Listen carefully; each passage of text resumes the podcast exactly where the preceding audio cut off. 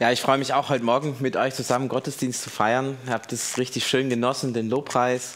Und ähm, freue mich jetzt auch auf den Bibeltext, denn diesmal, das ist so ein richtig spannender Text, wo ähm, man Lust hat, Theologie zu treiben, aber der auch, ihr werdet es sehen, sehr praktisch und sehr konkret ist für die Fragen unseres Alltags und wie wir unseren Glauben tatsächlich leben können. Der Jakobusbrief steht ja so unter dem Verdacht, gesetzlich zu sein und Werkgerechtigkeit zu fördern. Und mit dran schuld ist der Text, den wir heute haben. Ähm, ich lese ihn einfach mal vor und dann schauen wir mal, wie wir damit umgehen. Dran ist Jakobus 2, die Verse 14 äh, bis 26. Meine Brüder und Schwestern, stellt euch vor, jemand behauptet, an Jesus zu glauben. Was nützt ihm das, wenn er seinen Glauben nicht in die Tat umsetzt, dann kann, der Glaube, kann dann der Glaube ihn retten? Und weiter. Ein Bruder oder eine Schwester hat keine Kleider, ja, er hat nicht einmal das tägliche Brot zu essen. Einer von euch könnte nun zu ihm sagen, Friede sei mit euch, ihr sollt es warm haben und satt sein. Was nützt das, wenn ihr ihm nicht gleichzeitig gebt, was sie zum Leben brauchen? So ist das auch mit dem Glauben. Wenn er allein bleibt und nicht in die Tat umgesetzt wird, ist er tot. Es könnte nun jemand einwenden, der eine hat Glauben, der andere hat die Taten. Dem würde ich antworten. Zeige du ihr, mir erstmal deinen Glauben, der nicht in die Tat umgesetzt wird. Ich kann dir jedenfalls meine Taten, in meinen Taten zeigen, was Glaube wirklich ist. Du glaubst an einen Gott? Das ist gut so. Sogar die Dämonen glauben an ihn und zittern vor Angst. Du törichter Mensch, willst du es denn nicht einsehen? Ein Glaube, der nicht in die Tat umgesetzt wird, ist nutzlos. Ist nicht Abraham, unser Stammvater, aufgrund seines Handelns von Gott für gerecht erklärt worden? Er legte nämlich seinen Sohn Isaak als Opfer auf den Altar. Daran kannst du sehen, sein Glaube und sein Handeln wirken zusammen. Erst das Handeln bringt den Glauben zum Ziel. Genau das ist gemeint, wenn die Heilige Schrift sagt, Abraham glaubte Gott und das rechnete ihm Gott als Gerechtigkeit an. Und deshalb nennt die Heilige Schrift ihn Freund Gottes. Ihr seht also, der Mensch wird aufgrund seiner Taten von Gott für gerecht erklärt und nicht nur aufgrund seines Glaubens. War es bei der Prostituierten Rahab nicht genauso? Aufgrund ihres Handelns wurde sie für gerecht erklärt. Sie hatte ja die Kundschafter Israel bei sich aufgenommen und dann half sie ihnen, auf einem geheimen Weg aus der Stadt zu fliehen. Ohne den Geist ist der Körper tot. Genauso ist der Glaube tot, wenn er nicht in die Tat umgesetzt wird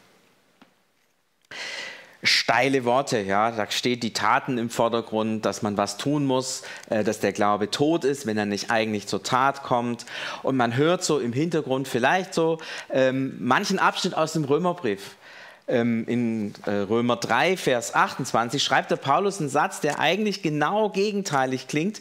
Er schreibt dort nämlich, ähm, denn wir sind der Überzeugung, dass der Mensch allein aufgrund des Glaubens als gerecht gilt, unabhängig davon, ob er das Gesetz befolgt. Also im Römerbrief geht Paulus davon aus, dass es allein der Glaube ist, allein der Glaube. Und hier schreibt Paulus, äh, schreibt Jakobus eigentlich genau das Gegenteil. Nein, nicht allein der Glaube, sondern es müssen noch die Werke, die Taten dazukommen. Wenn die nicht dabei sind, dann ist der Glaube tot. Und man merkt, hä? Haben sich die Jungs nicht abgesprochen? Könnten die nicht mal klären, was da eigentlich Sache ist? Entweder nur der Glaube oder Glaube plus Werke. Auf was soll ich mich jetzt eigentlich verlassen? Martin Luther, der war da ziemlich eindeutig. Der hat gesagt, naja, also am besten ist es, ähm, wir schmeißen den Jakobusbrief aus der Bibel raus. Er hat mal so ein Zitat formuliert, ich wollte schier, also äh, weiß nicht, das war sächsisch, aber ich glaube, schwäbisch gibt es das auch, schier Jakobus aus der Bibel stoßen. Also den ganzen Brief aus der Bibel werfen. Genau wegen diesen Stellen, die wir jetzt gerade gele gelesen haben, weil er sagte, hier findet sich eine Werkgerechtigkeit, die ist, ja, eigentlich würde Jakobus, äh, äh, Luther sagen, nicht biblisch, aber es ist doch biblisch. Es steht hier tatsächlich da. Jakobus schreibt diese Sätze und wir haben ja in der ersten äh, Session von dieser Jakobus-Reihe ähm, gehört, dass Jakobus sehr nah an Jesus dran war, dass er Jesus kannte, dass er ganz authentisch an Jesus dran war. Und dann müssen wir uns fragen, okay, kann jemand, der so nah an Jesus dran war, auch wirklich so komplett falsch liegen, dass man ihn so Luther aus der Bibel rausschmeißen muss? Oder dass er Paulus so eklatant widerspricht? Und haben wir nicht immer wieder auch mal gehört, dass Jakobus und Paulus auch einiges zusammen gemacht haben, zumindest beim Apostelkonzil waren sie sich in der Sache und in den Grundzügen einig. Und wie gehen wir dann mit diesem Widerspruch um? Wenn bei solchen Widersprüchen ist es gut, zunächst mal ein bisschen genauer in den Text reinzuschauen und zu fragen, hey, hat einer vielleicht einen Fehler gemacht? Ist die Argumentation vielleicht irgendwie komisch? Äh, lasst uns das mal genauer bei Jakobus angucken.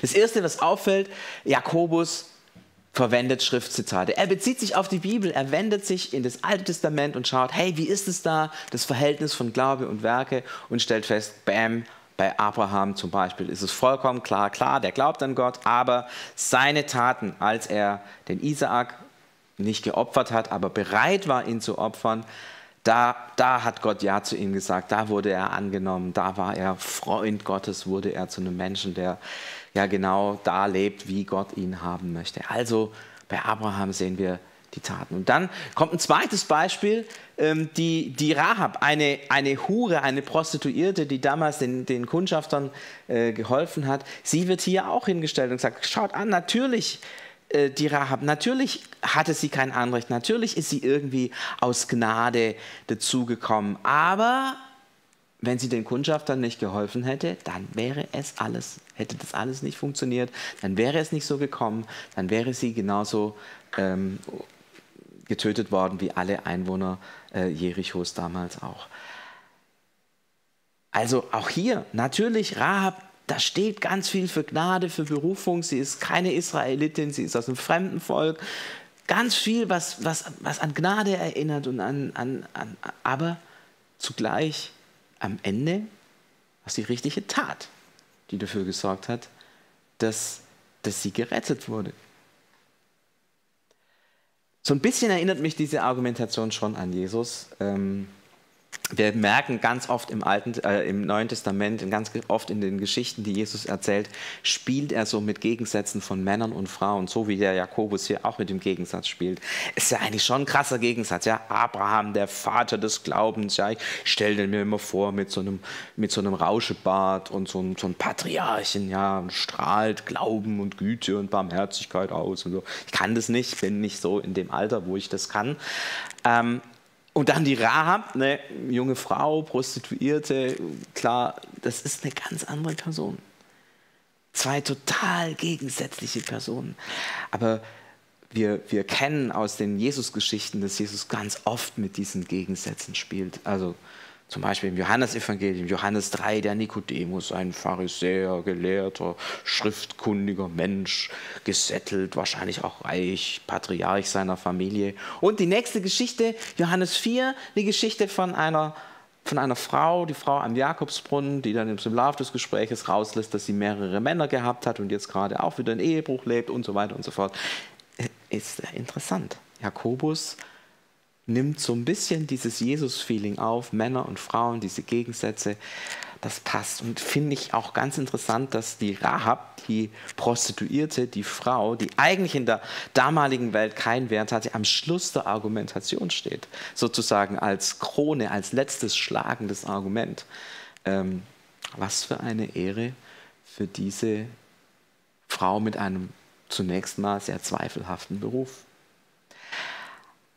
Aber gehen wir weiter. Schauen wir nochmal, was, was Jakobus weiterschreibt. Er sagt, Glaube wird erst sichtbar durch, durch die Werke. Ich weiß nicht, wie es euch geht. Mir ist da ein Satz aus der Bergpredigt eingefallen. Ich blätter mal so ein bisschen ähm, in, in meiner Bibel. Und äh, da am Anfang der Bergpredigt in Matthäus 5 heißt es, da sagt Jesus, ihr seid das Licht der Welt. Eine Stadt, die auf einem Berg liegt, kann nicht verborgen bleiben. Und dann endet dieser Abschnitt mit, so soll euer Licht vor den Menschen leuchten. Sie sollen eure guten Taten sehen und euren Vater im Himmel preisen. Ist es nicht super nah dran an dem, was Jakobus sagt? Der Glaube muss sichtbar werden durch Werke. Im letzten Abschnitt, in Vers 26, sagt er ähm, Jakobus, naja, so wie der Geist den Körper lebendig macht, so machen die Werke und die Taten den Glauben lebendig. Also da ist es ja so fast so, als ob sozusagen die, die Werke zumindest anzeigen oder deutlich machen, dass Glaube lebendig ist, dass Glaube tatsächlich äh, etwas, etwas bewegt im Leben. Und auch dazu ist mir aus der Bergpredigt ein kleiner Abschnitt eingefallen. In Matthäus 7 redet Jesus über den Baum und die Früchte. Und ich lese euch das gerade mal vor. Matthäus 7, Vers 16 bis ja, Vers 19. An ihren Früchten könnt ihr sie erkennen. Oder erntet man Trauben von einem Dornbusch und Feigen von einer Distel? Ein guter Baum bringt gute Früchte hervor, aber ein schlechter Baum bringt schlechte Früchte hervor. Ein guter Baum kann keine schlechten Früchte hervorbringen und ein schlechter Baum keine guten. Ein Baum, der keine guten Früchte bringt, wird umgehauen und ins Feuer geworfen. Also ein Baum, der keine Früchte bringt, der ist eigentlich tot. Deswegen hackt man ihn ab, schmeißt ihn ins Feuer, dann ist er noch nützlich, nimmt anderen Bäumen nicht die Kraft des Bodens weg und man kann seine Pizza damit backen zum Beispiel oder irgendwas anderes. Also Glaube Früchte. Er wird lebendig durch die Frucht. Andernfalls ist er tot und man kann ihn wegwerfen. So im Durchgehen stellt man fest, so ganz einfach den Jakobus aus der Bibel rausschmeißen kann man nicht. Denn das, was er schreibt, ist super gut begründet im Alten Testament und ist super gut begründet in dem, was Jesus in der Bergpredigt sagt. So weit ist Jakobus nicht von Jesus weg. Im Gegenteil, super nah dran. Man, man hat ständig Assoziationen. Wenn man den Text durchgehen würde, Vers für Vers, würden uns noch viel mehr Parallelen zur Bergpredigt auffallen, als jetzt so in diesem, in diesem kurzen Blick über den Text drüber. Wie gehen wir jetzt um? Hat jetzt der Paulus recht? Der Glaube allein? Oder hat der Jakobus recht? Nein, nein, es sind die Taten, die den Glauben erst lebendig machen. Wer hatte nun recht. Für mich ist der Vers 19 hier zum echten Schlüsselvers und zum Stichwort Eye-Opener geworden, denn da habe ich verstanden, was präzise Jakobus eigentlich mit Glauben meint. Ich lese den Vers 19 nochmal vor. Du glaubst an einen Gott, das ist gut so, sogar die Dämonen glauben an ihn und zittern vor Angst. Was, was ist da Glaube? Glaube ist für wahrhalten, dass es einen Gott gibt, dass es diesen Gott gibt. Für wahrhalten, dass zum Beispiel Jesus in die Welt gekommen ist, dass er für unsere Schuld gestorben ist, dass er auferstanden ist. Für wahrhalten dieser Grundfragen des Glaubens.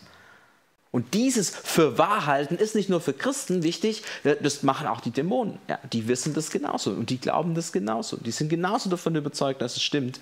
Nur sie ziehen ja komplett andere Schlüsse aus dem, dass Jesus in die Welt gekommen ist, dass es Gott gibt, dass Jesus auferstanden ist, wie wir Christen. Wir sagen, das ist super. Die Dämonen sagen, so ein Mist, das wollten wir eigentlich überhaupt nicht. Da wird deutlich, Jakobus geht es zunächst mal, wenn es um das Wort Glaube geht, um, um etwas, was hier oben im Gehirn passiert. Ein für wahr halten. Einen ähnlichen Begriff von Glauben findet sich zum Beispiel auch im Hebräerbrief. Für halten, etwas für richtig halten, etwas für wahr halten. Das ist der, der Grundbegriff, den Jakobus für das Wort Glaube hat. Etwas für wahr halten, Gott für wahr halten, Jesus für wahr halten switchen wir kurz mal rum und schauen mal bei Paulus. Ich kann das jetzt nicht mit ganz vielen Bibelstellen erklären, aber für Paulus hat Glaube nicht nur diese eine Dimension des Fürwahrhaltens, sondern es sind insgesamt sogar vier Dimensionen, die Paulus hat. Klar, die eine, ich muss was wissen, ja, Jesus ist auferstanden, es gibt diesen Gott und so weiter. Klar, die Dimension des Wissens hat Paulus auch. Ich glaube an Gott, klar, da geht es um Wissen, da geht es um Inhalte, definitiv. Aber für Paulus ist klar, der Glaube kommt. Der Glaube ist Geschenk. Der Glaube entsteht, so sagt er das, aus dem Hören. Er entsteht aus dem Wort Gottes heraus. Und da wird uns deutlich, hey, wenn Glaube aus dem Wort Gottes heraus entsteht, dann ist es so wie am Anfang der Schöpfung, ja, wo Gott sagt, es werde Licht und es ward Licht. So spricht Gott in unser Leben hinein und dadurch entsteht Glaube. Glaube ist also etwas Geschaffenes. Es ist nicht etwas, das ich aus mir hervorbringe, sondern es ist etwas, was mir zukommt, was durch Gottes Wort in mir geschaffen wird. Ähm, nicht etwas Gemachtes, von mir Gemachtes, sondern von Gott in mich hinein Geschaffenes. Das ist eine zweite Dimension, die bei Paulus eine ganz entscheidende Rolle spielt. Äh, eine dritte Dimension ist, dass Glaube, ähm, die, die gute Nachricht Bibel macht es ganz deutlich, die übersetzt das Wort Glaube ganz oft mit Vertrauen, dass Glaube letztlich eine Beziehung zu Jesus ist. Wenn ich sage, ich glaube an Jesus, dann meint es, ich vertraue Jesus in allen Lagen und Situationen meines Lebens. Ich vertraue ihm, ich vertraue ihm mein Leben an, ich gehöre zu ihm. Und Vertrauen ist eine Beziehungssache. Also stellt euch vor, ihr lauft um die Königstraße und schaut da irgendwelche Leute an und dann würdet ihr nie auf den Gedanken kommen und irgendeine Person rausgreifen und zu sagen, okay, ich vertraue dir, du bist, du bist die Person, die mein Leben rettet, du bist die Person, der gebe ich 500.000 Euro und ich weiß, du gibst sie mir in fünf Jahren wieder zurück. Würdet ihr nie machen. Warum nicht? Wenn ihr die Person nicht kennt. Vertrauen entsteht da, wo man sich kennt, wo Beziehung gereift ist wo man Schritte miteinander gegangen ist.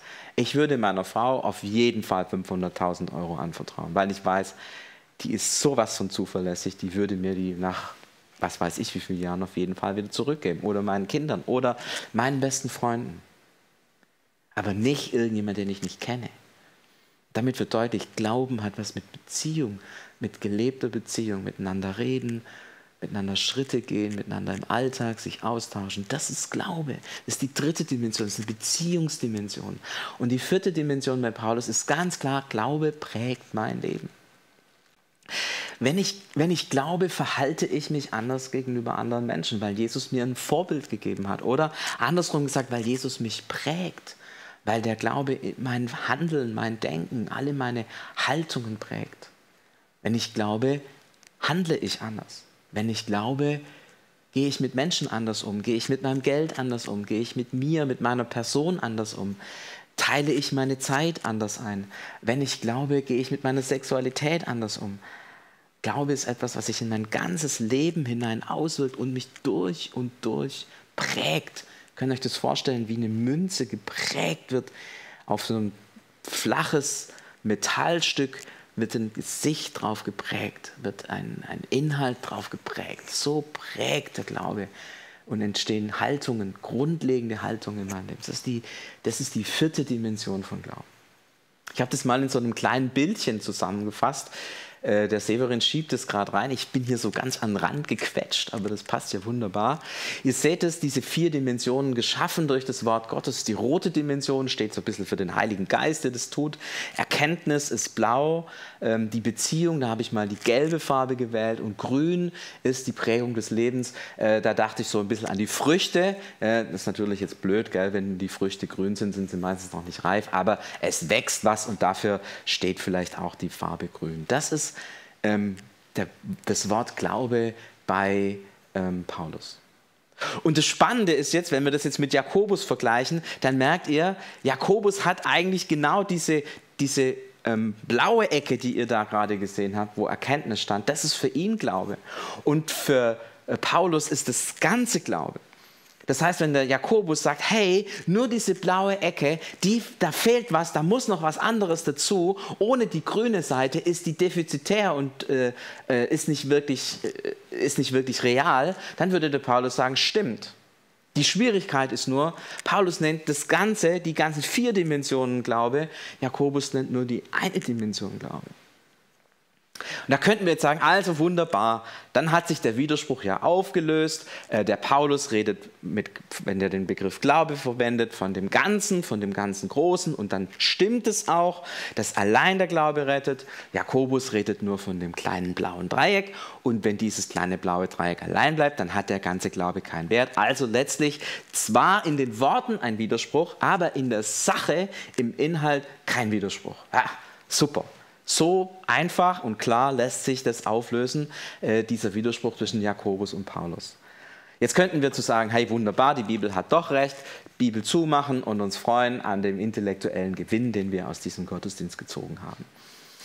Ich will aber eigentlich noch auf was anderes raus, denn ich glaube, das, was Jakobus und Paulus unterscheidet in dem Glaubensbegriff, ist etwas, was uns sehr, sehr viel zu denken geben kann. Weil wenn ich jetzt mal ehrlich bin, das, was Jakobus unter Glaube versteht, verstehe ich, wenn ich mein theologisches Hirn ausschalte, auch unter Glaube.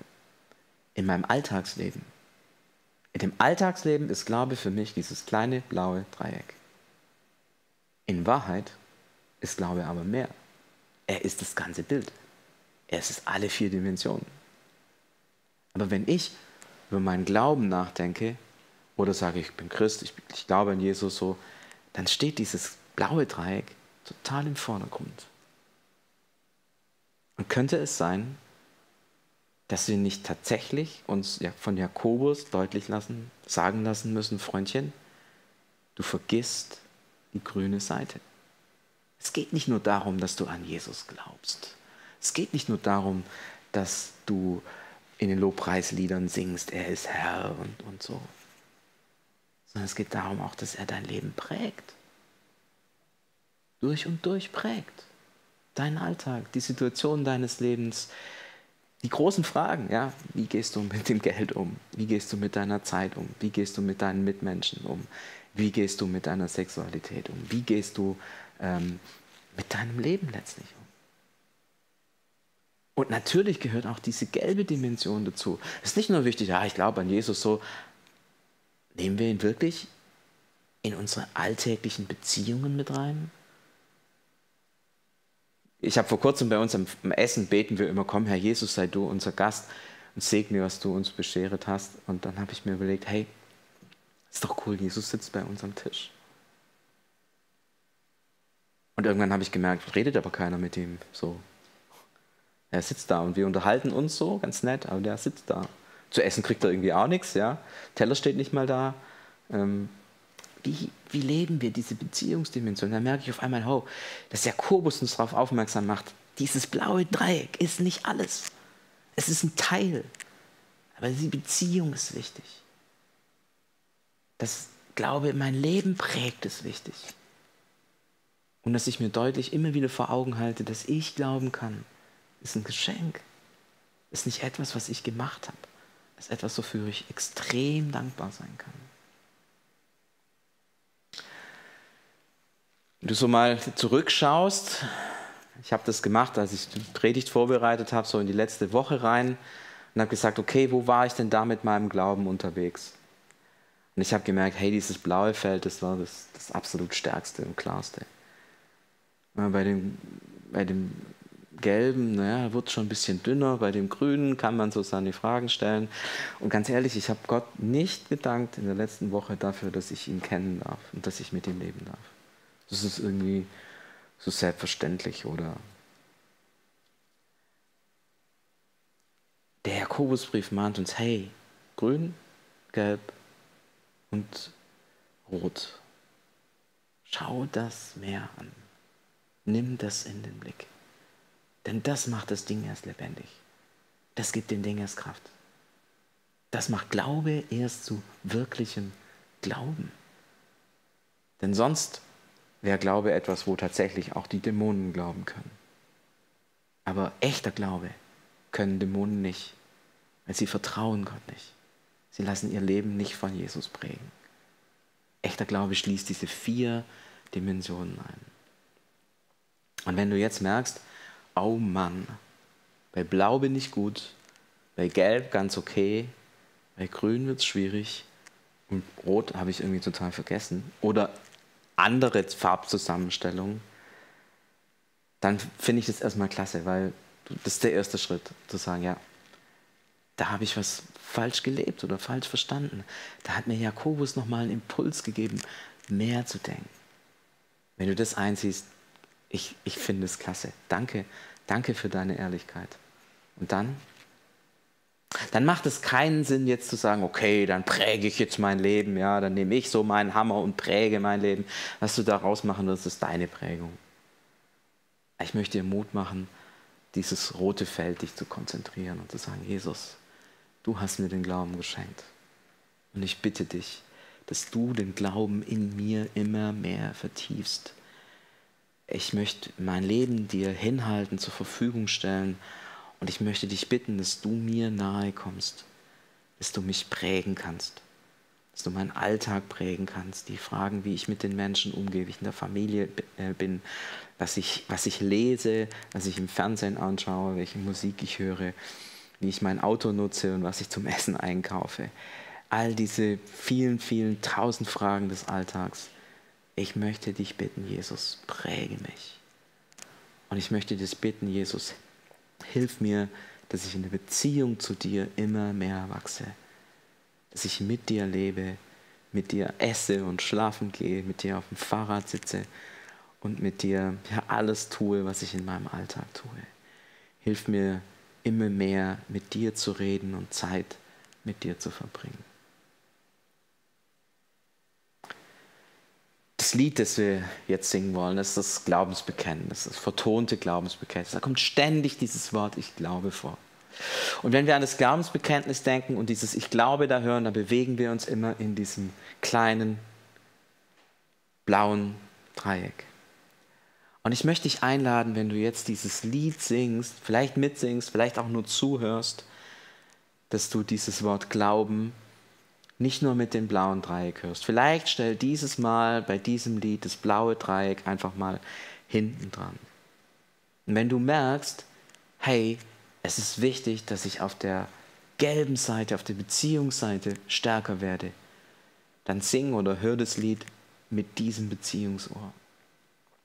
Wenn du merkst, hey, dass ich glauben kann, ist so ein Geschenk und ich habe Gott dafür noch, noch so selten gedankt, dann, dann sing oder hör dieses Lied mit dem roten Fokus.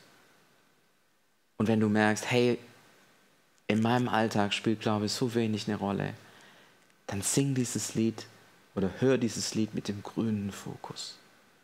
Dass der Jesus, der Vater, dein Leben wirklich prägt, verändert und gestaltet.